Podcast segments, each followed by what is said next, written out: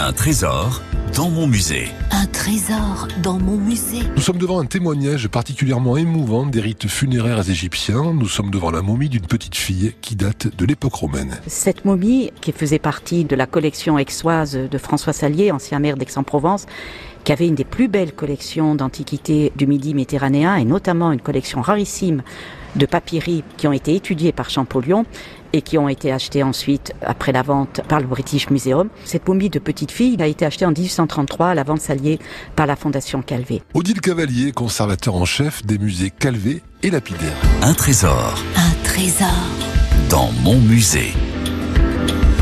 Elle fait partie d'un groupe extrêmement réduit, donc de momies, connu seulement par huit exemplaires dans le monde, au musée de Berlin, de Leiden, de Rio, de Manchester, de Liverpool, la France, le musée Calvé, a la chance d'avoir le seul exemplaire donc de ce type très particulier de momification extrêmement soigné. Vous remarquerez le raffinement avec lequel l'enfant, donc les membres ont été enveloppés, bandeletés à part, sans doute un pagne figuré donc sous la ceinture, et même vous remarquerez sur la poitrine la représentation peinte donc d'amulettes qui plaçait donc le défunt sous la protection des fils d'Osiris.